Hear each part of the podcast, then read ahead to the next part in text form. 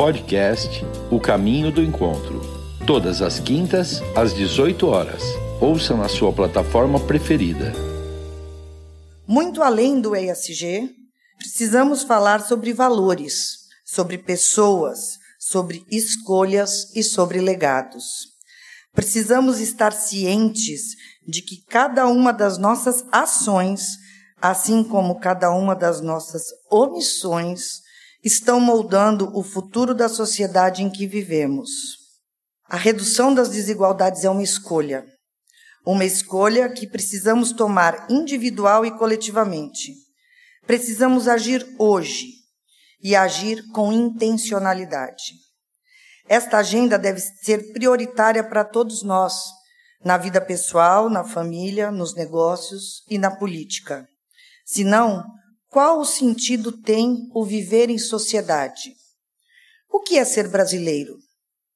Apoiar causas sociais é o mais puro exercício da cidadania ativa, e a única maneira de exercê-la é investindo tempo, conhecimento e recursos financeiros. Essa participação pode ser também entendida como filantropia, cujo significado, como já foi amplamente dito aqui, é, na sua essência, amor à humanidade. A filantropia é uma ferramenta poderosa com a qual temos a oportunidade de apoiar ativamente causas de ampla relevância social que acreditamos serem prioritárias.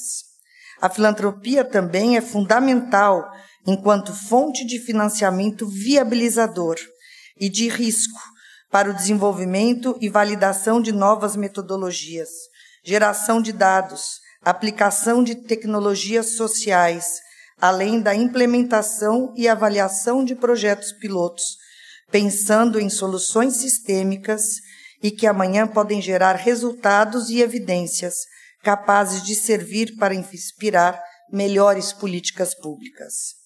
As organizações da sociedade civil têm o poder de criar no Brasil um grande polo de inovação social a partir da experiência, a partir da sua expertise, de processos de governança bem desenhados e transparentes, do acesso a fontes recorrentes de recursos, essas organizações vêm se desenvolvendo e se dedicam a explorar novas, nossas potências humanas para resolver complexos desafios sociais.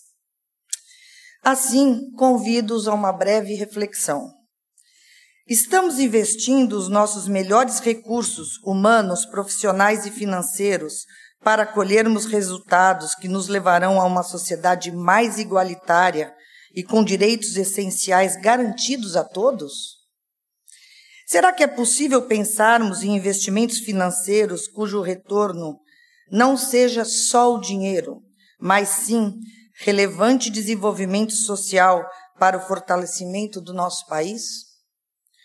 Como pensar estrategicamente uma forma de ter no coração dos negócios, além do sucesso, do retorno do capital e da geração de empregos, a missão de ajudar as pessoas a crescer e assim contribuir para aumentar as oportunidades de mobilidade social positiva? O que cada um de nós aqui presentes e jovens empresários e empreendedores podemos fazer de melhor neste momento tão desafiador que vivemos? Como impactamos hoje e como, intencionalmente, queremos passar a impactar o coletivo a partir das nossas ações individuais? Perguntas complexas merecem respostas complexas e refletidas. Mas a complexidade do cenário não pode e não deve nos paralisar. Nós, representantes de grandes lideranças e vozes deste país, somos formadores de opinião e carregamos a responsabilidade e a possibilidade de escolher ações coordenadas e colaborativas, intersetoriais, que viabilizem soluções para os problemas estruturais da sociedade que hoje impedem o seu desenvolvimento integral. Precisamos de uma nação forte e unida, que zele por seus cidadãos mais vulneráveis, para garantir-lhes seus direitos e que promova a oportunidade de serem protagonistas das suas próprias vidas. É com este propósito e olhar que o movimento Bem Maior vem aprendendo, estudando, trabalhando arduamente e buscando alternativas eficazes de investimento social privado. Acreditamos que podemos ir ainda mais longe, agindo juntos e com muita intencionalidade.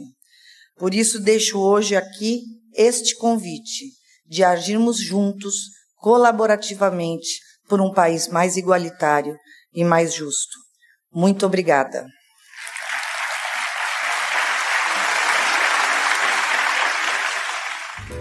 Podcast O Caminho do Encontro.